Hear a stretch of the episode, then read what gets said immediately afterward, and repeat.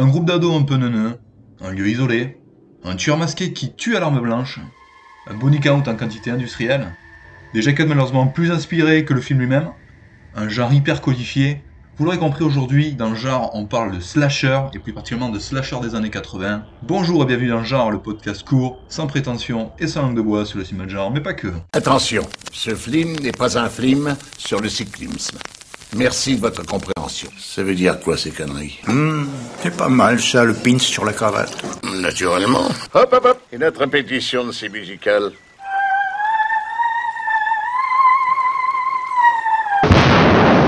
Oh, de merde. Et oui, vous l'avez vu sur le blog, on commence à parler de slasher, on va se permettre une petite incursion en dehors des cycles habituels, même si je comptais de toute façon parler des slashers, ça fait partie des tendances un peu incontournables du film d'épouvante et d'horreur. On se permettra, je pense, de temps en temps de, voilà, de bafouer nos cycles habituels pour, pour parler d'un genre particulier. Parce qu'il faut dire que ça s'éternise hein, quand même, ce cycle euh, film de zombies, hard SF, euh, conspiracy thrillers. J'avoue que j'ai pas énormément de temps, et je pense que ça sera le cas d'ailleurs jusqu'à mars, voire même un peu plus. En tout cas, voilà, on continuera à vous proposer des chroniques évidemment sur le blog. Et là, en fait, tout est parti tout simplement du visionnage du Halloween de 2018. Et euh, il faut dire que ben, moi, en fait, j'ai commencé vraiment le cinéma d'horreur épouvante par les slashers des années 80, notamment Halloween, puis Les Griffes de la Nuit. Je sais que c'était bien aussi quand même faire l'effort d'aller visionner vendredi 13. Grand mal m'en a pris, mais bon, ça fait partie des slashers cultes, voilà, c'est comme ça. Pour commencer, je tiens à vous présenter mes meilleurs voeux pour cette nouvelle année. Après, on va pas être trop hypocrite, à une année moins merdique que 2020, hein, ce sera déjà pas mal. Que les salles puissent rouvrir assez vite aussi, ça serait vraiment bien. Et euh, ben voilà, tant qu'à faire, autant vous souhaiter une année riche en découvertes euh, cinématographiques de qualité, bien évidemment. Donc aujourd'hui, on va essayer tout simplement d'analyser les slashers en termes de symbolique. Qu'est-ce qui caractérise un slasher? Est-ce que c'est fièrement représentatif d'une certaine période du cinéma d'horreur, puisque c'est vrai que malheureusement, ou heureusement, on sait pas trop d'ailleurs, et c'est ce qu'on va voir aujourd'hui, le slasher est souvent euh, accolé à l'étiquette même du film d'horreur. Pour rien que les boogeyman classiques qu'on cite en premier sont Michael Myers, Freddy Krueger, Jason Voorhees, Ghostface, Leatherface, Chucky, et puis surtout, on va essayer d'analyser tout ça, mais en parlant tout simplement en fait des trois films cultes, emblématiques j'ai dire, que sont Halloween la nuit des masques, Les griffes de la nuit et Vendredi 13. Alors vous allez voir, ça va être une émission assez longue, je vais pas forcément donner mon jugement ou faire un classement de mes slashers préférés parce que je trouve le genre assez plat. On va essayer de décortiquer ce genre, euh, de l'analyser le plus possible. Bref, d'être assez exhaustif parce qu'il y a quand même beaucoup de choses à dire sur le genre slasher. Alors on peut commencer tout simplement par les raisons en fait qui font que je n'apprécie pas spécialement les slashers. Bah, Qu'est-ce que je leur reproche? Mais comme beaucoup de gens en fait, leur manque d'originalité. Beaucoup de choses quand même ont été dites avec euh, bah, les premiers slashers. Le style finalement est devenu assez vite commercial aussi. Donc évidemment c'est pas quelque chose qui tend les réalisateurs, les scénaristes à pousser vers la qualité. On essaye de capitaliser à mort sur une recette qui marche. On l'a vu évidemment avec les films de zombies, et ça a été le cas énormément d'ailleurs avec les slashers. Slashers qui d'ailleurs, rétrospectivement, doivent beaucoup au giallo, espèce de mélange entre thriller policier, une grosse dose d'érotisme, une grosse dose de sadisme aussi, beaucoup de meurtres à l'arme blanche, on voit très peu le tueur. Bref, tous les éléments étaient déjà là à l'époque pour donner ce qu'on appellera le slasher, et qui lui est plutôt américain. Mais ça, on va le voir tout à l'heure en parlant de l'historique du slasher, on va voir que c'est pas si simple que ça. Je vous dis dans l'introduction, c'est un genre qui est aussi hyper codifié, trop peu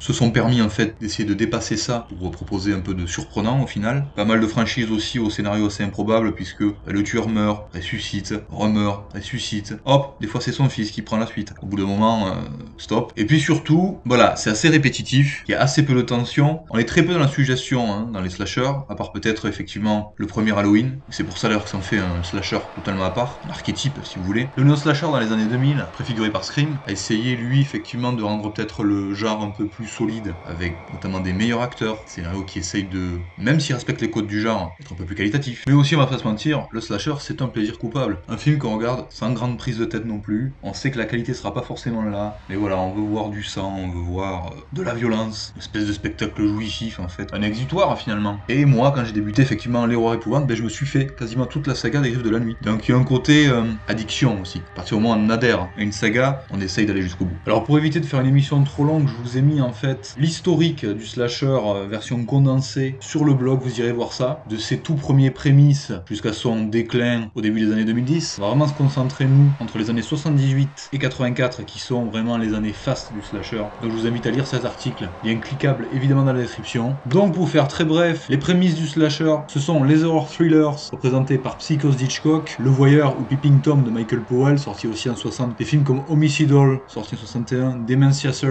de Coppola Dracula sorti en 63, Les Crimi qui sont des films allemands sortis dans les années 60 inspirés par les nouvelles d'un écrivain anglais qui s'appelle Edgar Wallace, évidemment Les Giallo des années 70 notamment Torso sorti en 73, L'abbé sanglante de Mario Bava sorti en 71, Profondo Rosso aussi connu sous le nom des frissons de l'angoisse ou de Deep Red de Dario Argento sorti en 75, pas mal aussi de codes des slashers se mettent en place dans des films d'exploitation qui vont légèrement exploser dans les années 70, on appelle ça aussi les films Grindhouse, notamment toutes les variantes autour des tueurs en série, des films de vacances, des films qui prennent comme personnages principaux des adolescents. Les splatters d'Herschel Gordon Lewis auront aussi leur influence sur les slashers. Et quand je parle de films d'exploitation, je pense évidemment à Texas Chainsaw Massacre, Massacre à la tronçonneuse sorti 74, L'Exorciste ou La colline à des yeux, qui vont être les gros succès des films d'exploitation. Malheureusement, ces films d'exploitation, eux, vont totalement s'effondrer de la dernière moitié des années 70. Le genre horrifique commence à être un petit peu à la peine. Dans cette foultitude de films se trouvera Black Christmas, qui synthétisera un petit peu tous les codes des slashers qu'on va voir par la suite et notamment dans Halloween. Black Christmas, réalisé par Bob Clark, dont on a déjà parlé sur le blog, et en 74 évidemment. Ces films d'exploitation vont avoir leur petit succès aussi parce qu'ils exploitent pas mal de faits divers ou des tueurs en série existants. Par exemple, Ed Gein, qui va notamment inspirer Psychose, Massacre à la tronçonneuse et bien d'autres. Et de fil en aiguille, on va arriver jusqu'à l'année bénie 78 avec Halloween, mais pas que. Alors avant de commencer ce listing, j'aime savoir qu'il y a une grande partie des slashers qui sont sortis aux États-Unis directement en vidéo, donc qui sont très méconnus même en France. J'espère que vous êtes prêts pour le name dropping parce qu'il va y avoir quand même beaucoup de noms de films. Tous ne sont pas de qualité évidemment, mais bon voilà, quitte à se plonger dans cette historique-là, autant ne pas se restreindre évidemment qu'aux films cultes. Alors on considère qu'il y a trois en fait périodes pour les slashers. La période classique, on va dire, qui s'étale de 74, donc de Black Christmas, hein, qui est un peu le, le pré-slasher, jusqu'à 93. Donc c'est très très large d'ailleurs, mais je pensais que c'était plutôt les milieux des années 80. Mais bon. Ensuite, euh, là, une période qui est assez méta, en fait, qui s'auto-parodie, qui se référence elle-même, donc de 94 à 2000, et vraiment la période du néo-slasher qui va des années 2000 jusqu'en 2013, parce qu'on va voir à partir de- des années 2010, vraiment, ça va devenir de plus en plus rare qu'on ait des slashers. J'espère que vous êtes prêts. C'est parti, donc en 78 est sorti Are You in the House Alone, Eyes of Laura Mars, dont Carpenter était le scénariste d'ailleurs. The Toolbox Murder de Toby Hooper. C'est vrai que c'est un nom qui revient assez souvent aussi dans les slashers, l'air de rien. Évidemment, Halloween de Carpenter à 78. Je passe très vite puisqu'on va en reparler par la suite. 79, c'est une année assez, euh, assez peu productive en termes de slasher. hein. On aura Terreur sur la ligne, When a Stranger Calls, euh, Le Piège ou Tourist Trap. Je vous donne toujours les noms en anglais parce que certaines n'ont jamais été traduits au final. Driller Killer d'Abel Évidemment. Ensuite, là, le genre va vraiment littéralement exploser, euh, 80 et 81. Et toutes les majors, quasiment, hein, donc quand je dis major de cinéma, c'est Universal, la Warner, la MGM, Columbia et la Paramount vont vraiment commencer à s'intéresser au genre. Et chacune va vouloir produire son slasher, va pour vouloir surfer hein, sur cette vague. Parce qu'on va pas se cacher, hein, le slasher c'est commercial. C'est pour ça que c'est aussi peu qualitatif aussi, malheureusement. Et même dès les années 80. 80, évidemment, c'est l'année du premier vendredi 13. Il y a Prom Night aussi, qui est un petit peu euh, emblématique aussi de, de- des slashers, sorti en 80. Le monstre du train, Terror Train. Le silence qui tue, Silent Scream. Il y a aussi Don't Answer the Phone. Pyromaniac, aussi connu sous le nom de Don't Go in the House. Maniac, évidemment. Mais euh, bon, Maniac, euh, pour moi, ça transcende un peu euh, le côté du slasher. Il y a vraiment un côté euh, ultra creepy qu'on peut retrouver dans euh, Henry Portrait of a Serial Killer aussi. Un serial killer. T'es obligé, j'étais obligé. Pour 81, alors là c'est euh, peut-être l'année la plus faste en termes de slasher. On a évidemment Survivance, Just Before Down, Meurtre à la Saint-Valentin qui sera une saga aussi de slasher, plus connu sous le nom de My Bloody Valentine, Massacre dans le train fantôme ou The Funhouse, de Toby Hooper aussi d'ailleurs, Carnage, slasher important aussi, plus connu sous le nom de The Burning, Happy Birthday to Me, Hell Night, Rosemary's Killer ou The Prowler, et évidemment là à partir de 80 on a les suites d'Halloween et de Vendredi 13 qui commencent à sortir, et euh, là il y en aura quasiment, euh, bon pour Vendredi 13 tous les et pour Halloween, euh, voilà, plus espacé, mais il y en aura quand même beaucoup. À 82, The Slumber Party Massacre, qui avait un côté parodique, déjà on commençait déjà à jouer avec les codes du genre, et puis à les détourner aussi. hein. Il y a aussi Le Sadique à la tronçonneuse, ou Pieces, Dément, ou Alone in the Dark, Mad Men, Terreur à l'hôpital central, ou Visiting Hours, À la limite du cauchemar, ou Night Warning. Voilà pour 82. 83, The House on Sorority Row, quand même aussi un slasher culte au passage. Massacre au camp d'été, ou Sleepaway Camp, qui sera aussi une saga culte. Il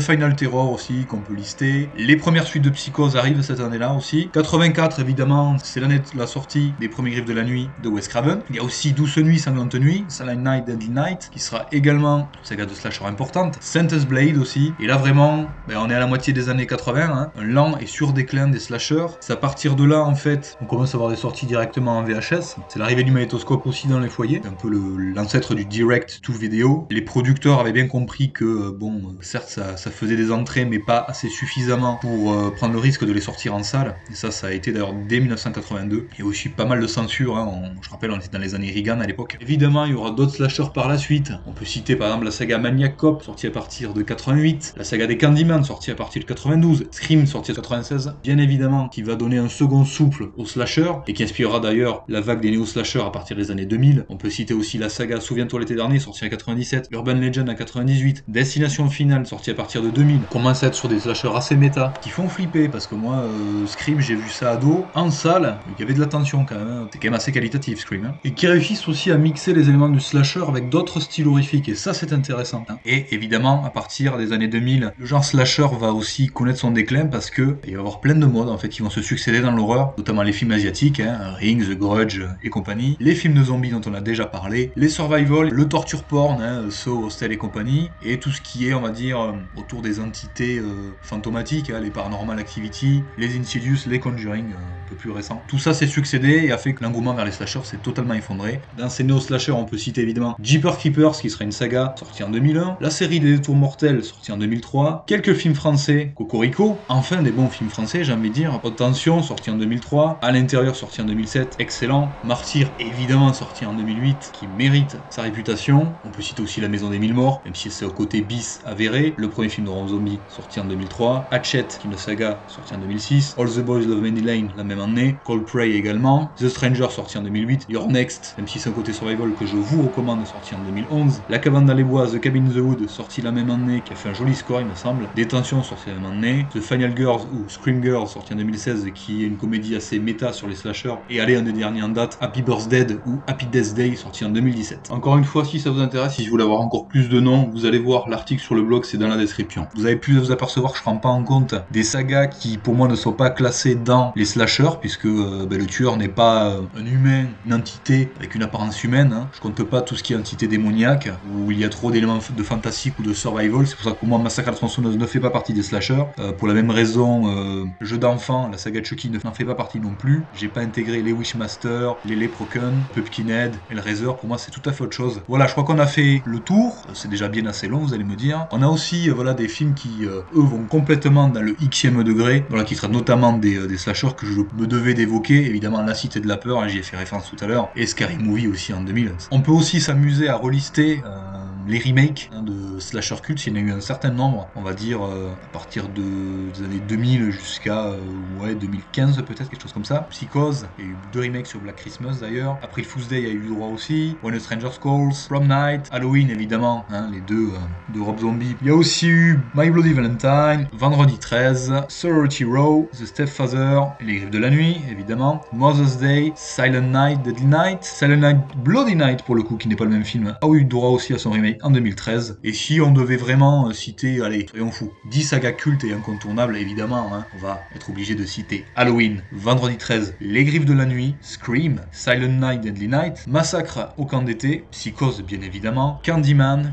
Jeepers Keepers et Destination Finale. Alors là, je vous essayer de vous faire un package, on va dire, de 10 sagas cultes des slashers qui sont quand même assez euh, soit emblématiques, soit de qualité, hein, parce qu'on pourra en citer plein. Et pour moi, clairement, euh, tout ce qui est Urban Legend et Souviens-toi l'été dernier, faut pas décoller non plus hein. Si on devait aussi se concentrer sur, trois réalisateurs cultissimes sur les slashers, évidemment John Carpenter avec Halloween, Wes Craven avec Les Griffes de la Nuit et Scream, Toby Hooper, évidemment, ne serait-ce que par l'influence qu'il a eu avec Massacre à la tronçonneuse, qui a eu quand même une grosse influence sur les slashers, ce Toolbox Murder et The Funhouse. Et je me dois quand même de signaler, évidemment, trois réalisateurs qui ont eu une influence, un impact, sans qui très certainement les slashers n'auraient pas existé, que ce soit évidemment Mario Bava, Dario Argento et Alfred Hitchcock. Quand je parle du côté commercial des slashers, il faut savoir que dans les années 80, chaque film à succès en fait avait son lot de copies. On a eu par exemple les slashers qui se passaient dans les bois, qui avaient ce côté survival, mais comme Massacre à la tronçonneuse, comme Survivance, comme Deliverance d'ailleurs de Boorman. On avait évidemment les slashers qui se passent dans les colonies de vacances, ben, Sleepaway Camp, Vendredi 13 sont les plus connus, mais il y en a une foultitude d'autres. On a même eu les Dream Slashers, hein, liés euh, aux griffes de la nuit, où le boogeyman intervenait directement dans les rêves. Et on peut même retrouver l'influence en fait du slasher dans des thrillers plus mainstream, par exemple ceux de Brian De Palma, réalisateur que j'aime beaucoup par ailleurs, notamment dans sa trilogie de thrillers érotiques des années 80. Coïncidence, pas vraiment. Je vais bien sûr parler de Pulsion, de Blowout et de Body Double. Voilà, maintenant on va passer vraiment aux caractéristiques des slashers. Et pour ça, on va se baser essentiellement sur Black Christmas, qui encore une fois est vraiment le premier slasher pur. J'ai essayé de vous lister 20 caractéristiques du slasher. Vous verrez que Black Christmas en coche 17 sur 20, quand même un score honorable. Faut savoir déjà avant de commencer que le slasher est un film indépendant, souvent un petit budget, en tout cas pour les premiers. On a aussi un petit côté surenchère, hein, vu c'est un exutoire, ça c'est essentiellement représenté par la saga des Vendredis 13. Mais trêve de blabla, donc ces 20 caractéristiques.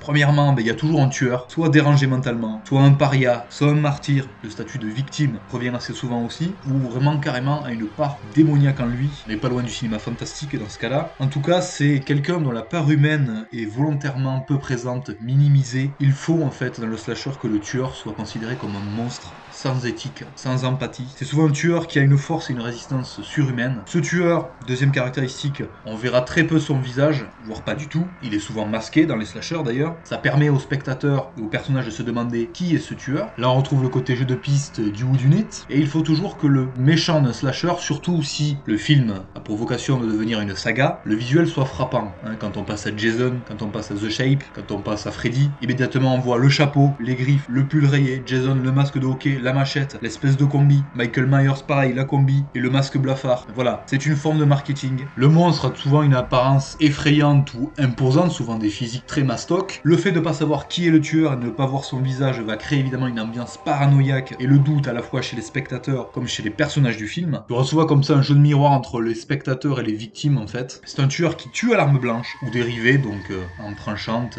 arme contondante ou perçante. Il y a toujours un body count dans un slasher, donc le tueur s'en prend généralement aux victimes une par une, qui va permettre de faire monter la tension, qui permet aussi de laisser libre cours à l'imagination des réalisateurs et des scénaristes. Il y a forcément un jeu de cache-cache qui va se créer. Il y a souvent aussi un meurtre avant le générique du film, ou en tout cas une partie qui permet de voir la résurrection du monstre. Ça c'est quelque chose qu'on va voir beaucoup dans les sagas. On a souvent aussi des appels téléphoniques anonymes ou malsains, et le tueur va aussi très souvent s'amuser à saboter tout ce qui est technologique et les téléphones en premier pour que les victimes soient le plus isolées possible. Les victimes justement, c'est souvent des ados, neuneux, obsédés, la caricature typique de l'adolescent. D'ailleurs, le public auquel s'adressent les slashers, ben, c'est le public adolescent aussi, ou en tout cas euh, jeune adulte. C'est d'ailleurs pour ça que finalement les réalisateurs s'encombrent pas non plus de trop d'originalité, ils savent que les vues vont suivre. Alors ça peut prendre les adolescents pour des couillons, mais ça marche. En tout cas, ça marchait à une époque. La majeure partie du temps, dans ces victimes, il y a beaucoup de jeunes femmes. Il y a aussi une part forcément sexuelle dans un slasher, vu qu'on prend des ados comme victimes. Généralement, il y a des scènes de sexe, des gens dénudés. C'est un élément évidemment du. Le sexe est très souvent puni dans un slasher. Il est très commun que un personnage d'adolescent mâle obsédé ou de jeune femme, allez, j'ose le terme, nymphomane, se fasse punir symboliquement par le tueur, y compris si c'est un couple d'ailleurs. Retenez ça en tête, vous allez comprendre. Je vais développer sur le concept de Final Girl. Ces ados sont souvent livrés à eux-mêmes, que ce soit dans leur vie en général ou dans le lieu de l'action. On note souvent une absence parentale absolue, des voisins qui sont inexistants. Hein, dans Halloween par exemple, quand Laurie Strode tape chez ses voisins, les voisins ne répondent pas, se cachent, éteignent les lumières. Très souvent, ces ados, on va voir toute la galerie des archétypes possibles d'adolescents, évidemment pour que le spectateur s'identifie. L'action a souvent lieu soit dans les quartiers résidentiels, soit dans les résidences étudiantes, comme c'est le cas dans Black Christmas, soit dans les lieux isolés, la forêt revient beaucoup. Il y a souvent une réflexion aussi qui est portée sur la société actuelle ou sur les valeurs d'un système à une époque donnée. On l'oublie souvent, mais euh, le slasher questionne l'American Way of Life, comme la plupart du cinéma d'horreur d'ailleurs, et c'est un rôle très souvent sous-estimé de ce cinéma-là. Je l'ai déjà dit, il y a toujours des personnages féminins forts, dont l'héroïne fait partie. Cette héroïne, justement, bah, elle apparaît souvent comme étant la plus combative du groupe, celle qui est le plus sur ses gardes, la plus pure aussi. Elle est souvent inaccessible, en tout cas symboliquement pour le tueur, voire vierge. Elle est souvent très débrouillarde. Ses préoccupations sont souvent différentes de celles de son groupe d'amis. Bref, elle est un personnage clairement à part. C'est ça qu'on appelle la Final Girl, le personnage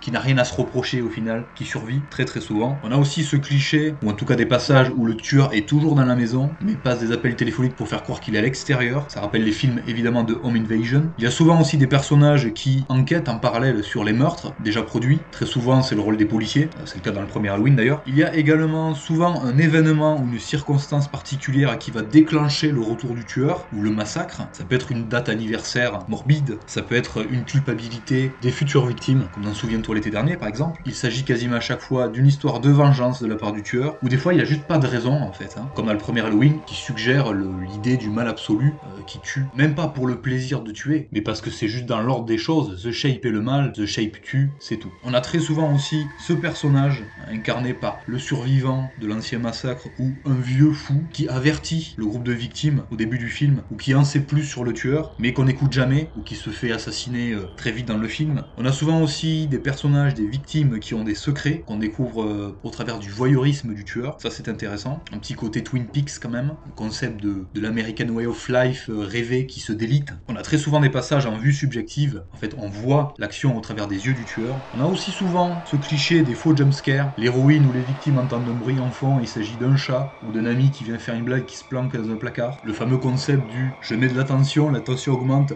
je relâche la pression et de suite il y a un massacre. Et très souvent à la fin du film on a des dernières images ou les derniers sons qui suggèrent que la malédiction est latente ou que le tueur n'est pas mort, qui aussi potentiellement permet d'inclure une suite quelques années plus tard. Alors évidemment après on pourrait euh, aller un peu plus loin, dire que la symbolique sexuelle est évidente dans les slashers, qu'il y a aussi pas mal de métaphores autour du passage à l'âge adulte, ou en tout cas du mal-être adolescent. Il y a souvent une OST, un thème musical qui est reconnaissable entre mille. Voilà, en tout cas ça fait quand même beaucoup de codes pour euh, un sous-genre de l'horreur. Et pour finir justement un tout petit mot sur Black Christmas. Alors c'est que Black Christmas c'est un film assez plat, assez mal dosé parce qu'il est très verbeux. La partie enquête je trouve plombe pas mal le métrage. Mais par contre on a vraiment méchant au cinéma comme j'en ai rarement vu. En tout cas dans le côté pervers, taré, vicieux. Et je pense notamment aux appels téléphoniques qui sont euh, creepy as fuck. Et on trouve aussi d'ailleurs dans Black Christmas cette espèce de choc des générations. certains pourraient qualifier le film de féministe puisque ça se passe dans une sororité. C'est assez avant-gardiste d'ailleurs. Et il y a évidemment beaucoup de passages en vue subjective qui à mon sens donnent à Black Christmas une saveur particulière. Et puis encore une fois, la totalité des éléments caractéristiques du slasher sont dans Black Christmas, donc rien que pour ça, il vaut le coup d'œil. Place maintenant aux trois slashers cultes, en tout cas les trois grosses franchises auxquelles on pense instantanément quand on pense slasher. Pourquoi on parle effectivement de ces trois sagas et pas d'autres? Ben tout simplement parce que Halloween est une saga composée de 11 films. Vendredi 13, lui, en contient 12. Et A Nightmare on Elm Street, Les Griffes de la Nuit, en contient 9. Et évidemment, en plus, ce sont des sagas emblématiques des années 80. Évidemment, ça va spoiler.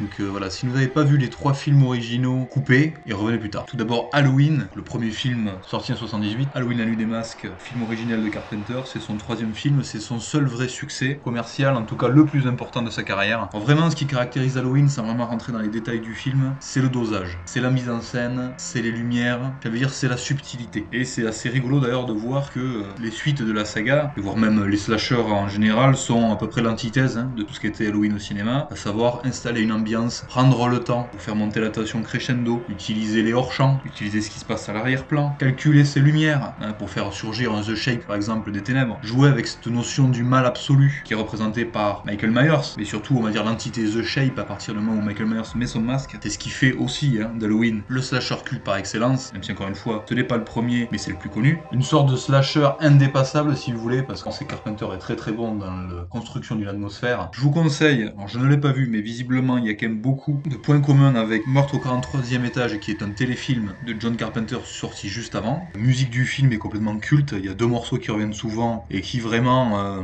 bah, sont dans la patte de Carpenter, hein, à savoir des thèmes musicaux assez simples mais qui restent en tête et qui ne viennent pas empiéter sur les images, qui viennent justement les, compléter. Un film aussi euh, empreint de la patte d'Alfred Hitchcock, hein, notamment Psychose. On a le couteau, on a la vue subjective, on a le déguisement aussi, hein, le thème musical marquant, les victimes féminines, et beaucoup de noms aussi, des clins d'œil qui font référence à des, des films d'Hitchcock, le nom de Loomis par exemple. Et surtout rappelons que ben, Jamie Lee Curtis, c'est la fille de Janet Lee, qui interprète Marion Crane dans Psychose, donc quoi de plus évident au final. Et une ambiance quand même très crépusculaire dans ce film, qui tient aussi d'ailleurs au personnage de Loomis, qui est quand même euh, totalement désabusé, un personnage de l'anti-héros. En fait, on va voir euh, ces deux personnages, euh, Loomis et Strode, évoluer chacun de leur côté. Ils vont se rejoindre vraiment qu'à la fin du film, au moment de l'explosion finale, la confrontation avec The Shape. The Shape, évidemment, c'est le surnom qu'on donne à Michael Myers. D'ailleurs, je ne comprends pas trop, et je pense que c'est un lien avec ça, pourquoi Myers remet son masque, parce qu'il le perd lors de la confrontation finale avec Laurie Strode. Il le remet, enfin moi c'est mon interprétation, c'est que quand il met ce masque, en fait, il devient vraiment la figure du mal à l'état pur. D'ailleurs, on le voit souvent surgir des ténèbres, comme si effectivement il... c'était une matérialisation des ténèbres elles-mêmes. Et en ce sens-là, d'ailleurs, euh, le personnage de Michael Myers transcende en fait le personnage du boogeyman classique. On peut imaginer que The Shape a pris forme dans l'esprit de Myers lors de son internement en hôpital psychiatrique et qu'au final il n'attendait que la nuit d'Halloween pour frapper. Hypothèse qui sera d'ailleurs confirmée par l'Halloween de 2018 de David Gordon Green, où Myers, dans une séquence totalement hallucinée, explose les deux podcasteurs anglais pour récupérer quoi? Son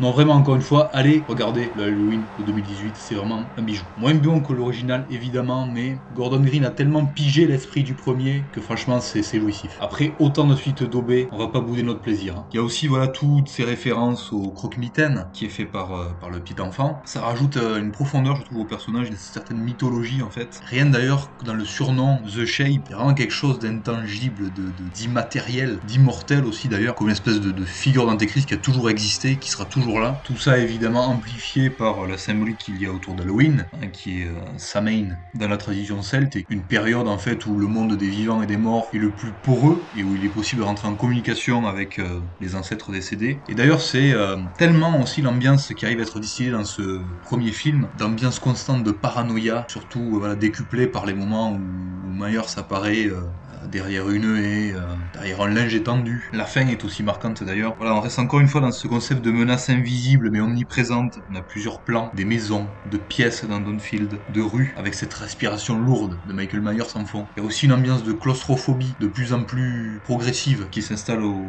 fil du temps dans le film. Parce qu'on passe au final d'une rue, où Laurie et ses amis se baladent, à une maison, jusqu'au placard de la confrontation finale. Il y a aussi ce petit mot sur le destin hein, qu'on entend dans le cours de Laurie, qui prend tout son sens évidemment à la fin du film. Loin de n'être qu'une brute, d'un boogeyman à la force décuplée, hein, Michael Myers, c'est ça qui le rend aussi euh, iconique, j'ai envie de dire. Hein. À la fin, même les balles de revolver ne l'arrêtent plus. Encore une fois, on est vraiment sur le registre de la, possession démoniaque, hein, quasiment. Mais c'est quand même un personnage qui a une certaine ingéniosité. Hein. On va éviter, par exemple, que euh, les meurtres se ressemblent un peu trop, comme c'est le cas dans Vendredi 13 et puis surtout dans ses suites. Une certaine intelligence, effectivement, du, personnage du boogeyman qui essaye de surprendre, mais toujours aussi il y a une certaine logique dans ce film. Rien n'arrive jamais par hasard. On voit que par exemple il s'attaque effectivement aux trois filles qu'il a croisées quand il est en voiture. De la même manière, Laurie et Tommy qu'il croise en arrivant à Dawnfield. Et même dans le déroulé du scénario, il y a toujours une logique. Les maisons où se déroule l'action sont dans la même rue, à deux trois pas l'une de l'autre. Dans les affrontements, ça reste même assez crédible. Et toute cette logique, je trouve, apporte vraiment un plus à ce film qui euh, n'est évidemment pas le cas de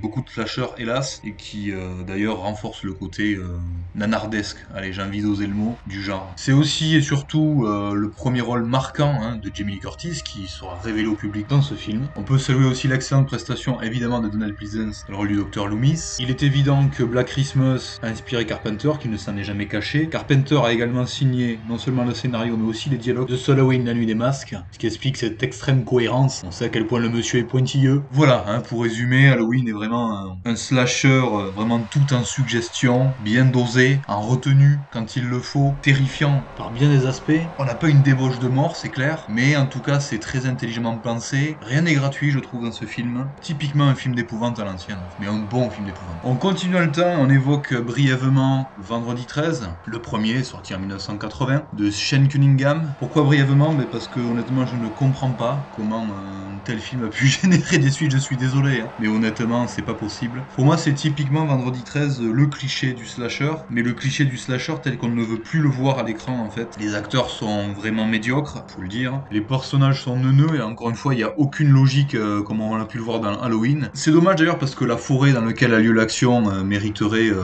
un meilleur traitement. C'est quand même un endroit qui peut paraître très sinistre la nuit. Bon, malheureusement, c'est pas du tout mis en avant. On a par contre droit à tous les clichés évidemment du slasher. Hein, L'idée de, malédiction, le boogeyman qui sabote le lieu qui est déjà bien isolé, un enchaînement de morts qui sont pas spécialement bien mis en scène. De toute façon, voilà, vu qu'on s'attache pas au personnage, on a un peu rien à foutre, faut le dire. Hein. Seule l'héroïne a un cerveau. Voilà, vraiment, encore une fois, on est dans les clichés purs hein, du slasher. C'est pas original pour dessous, il y a pas de suspense. Alors, rappelons que c'est évidemment euh, le seul épisode de la saga où, effectivement, ce n'est pas Jason Voorhees, mais sa mère qui est à l'origine du massacre. Jason interviendra à partir du deuxième film et revêtira son masque de hockey qu'à partir du troisième. Malheureusement, elle dévoile son identité beaucoup trop tôt. Ça aurait pu apporter une certaine tension, mais ce n'est même pas le cas. L'actrice d'ailleurs euh, n'est crédible en aucun moment, je trouve, avec cette espèce de, schizophrénie euh, surjouée. On retrouve Kevin Bacon, évidemment, dans les acteurs. C'est le seul qui aura une carrière derrière. Alors oui, effectivement, on a le droit à une fin un peu gore, et cette espèce de faux twist, finalement, qui est dans le rêve euh, de l'héroïne, est peut-être le seul vrai bon moment du film. Euh, bon, ça dure 3 secondes, donc c'est... voilà. Alors je sais que, passer un certain nombre de films, Vendredi 13 a vraiment doté la saga d'un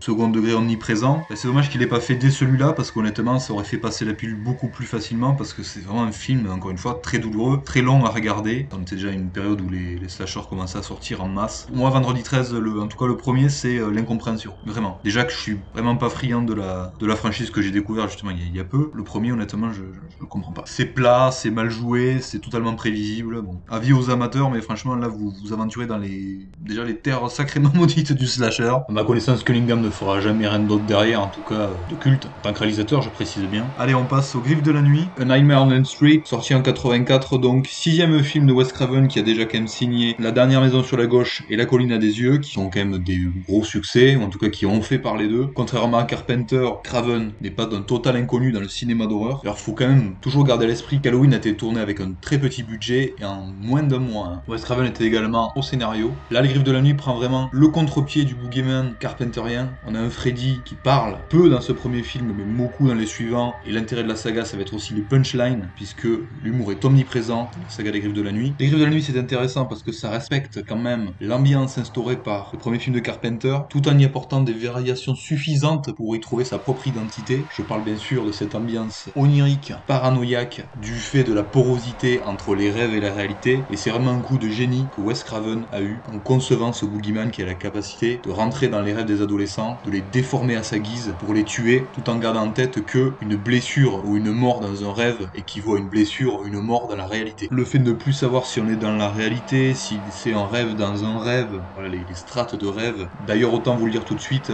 la fin du premier n'a aucun sens. C'est d'ailleurs le gros défaut de ce film, le seul quasiment. Tout ça est bien évidemment possible grâce au maquillage et effets spéciaux de David Miller et de Jim Doyle. Savoir que le budget alloué au premier Griff de la nuit est trois fois supérieur à celui d'Halloween, puis le vendredi 13 euh, à titre comparatif est entre les deux. Je vous conseille de vous pencher sur les anecdotes les idées qui ont permis le développement de ce film-là. C'est toujours intéressant, notamment cet homme qui s'amusait à terroriser Wes Craven en le regardant depuis la rue, ou des traumatisés de guerre qui refusaient de dormir de peur de faire des cauchemars. Et moi je trouve vraiment le concept fabuleux. Ça offre des perspectives en termes d'effets spéciaux et de scénarios, mais grandioses. Alors c'est sûr que ceux qui sont pointillés sur la cohérence vont pas s'y retrouver, mais moi ça me plaît. D'ailleurs ce premier film est vraiment bon, très inventif, très bien rythmé, il n'y a pas de temps mort dans ce premier Griff de la nuit. Heather Langenkamp, magnifique. Et surtout Robert Englund qui va complètement exploser suite à ce film. Je rappelle qu'il jouait dans la série V entre autres avant. Je pense que personne n'aurait pu incarner Freddy mieux que lui. C'est d'ailleurs assez intéressant de voir ce qu'il faisait dans la série V puisque c'était un rôle totalement à l'opposé. On retrouve aussi John Saxon qui n'est pas un débutant mais qu'on a déjà vu dans Black Christmas justement, qu'on retrouvera dans Ténèbres de Dario Argento. Johnny Depp lui euh, sert totalement à rien, dire, ça aurait pu être n'importe quel acteur.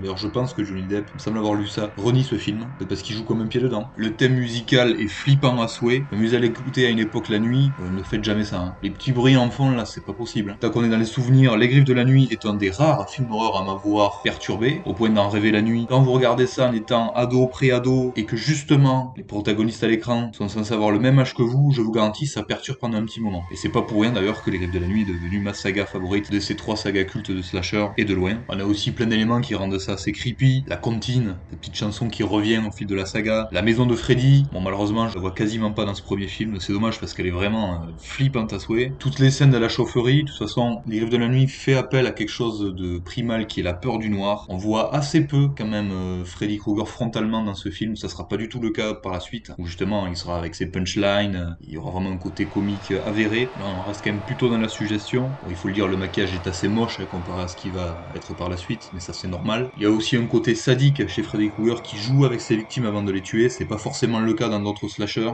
Là il joue avec leur peur un peu comme Gripsou, Pennywise du roman et des adaptations ça de Stephen King. Je rappelle aussi que Freddy Krueger est un monstre dont le pouvoir justement vient directement de la peur des adolescents. Il y a pas mal d'allusions sexuelles aussi dans ce film. Le dysfonctionnement familial est aussi présent, même peut-être plus dans celui-là. Au final les parents se foutent totalement du fait que leurs gosses sont en train de mourir ou sont en train de faire des rêves qui les rendent complètement téméraires. Là on perçoit vraiment le choc générationnel. Les ados, même si tous font le même rêve, et en parlant entre eux, bah, ils se retrouvent tous seuls, en tout cas dans ce premier opus, face à la menace Freddy Krueger, ça sera pas forcément le cas, notamment on le verra dans le 3, qui introduira le concept de lucidité entre autres, même si c'est un petit peu le cas aussi dans ce premier. Le génie justement, c'est aussi de se servir des rêves, qui est quelque chose d'universel, tout le monde rêve. Bon, là c'est vrai que on respecte les codes du slasher, on s'en prend qu'aux adolescents, mais c'est quand même une très bonne idée. Ce premier film aussi développe un petit peu l'histoire de Krueger, on apprend qu'en fait c'est un bourreau d'enfants. Au départ il devait même s'agir d'un pédophile qui a été assassiné par la génération des parents de Nancy, donc il revient se venger directement sur leur descendance au travers de leurs rêves. Bref, et je vais arrêter d'en faire des caisses, vous avez bien compris que les de la Nuit étaient mon préféré des trois, même si Halloween, honnêtement, après l'avoir revu, est vraiment pas loin derrière. C'est d'ailleurs marrant parce que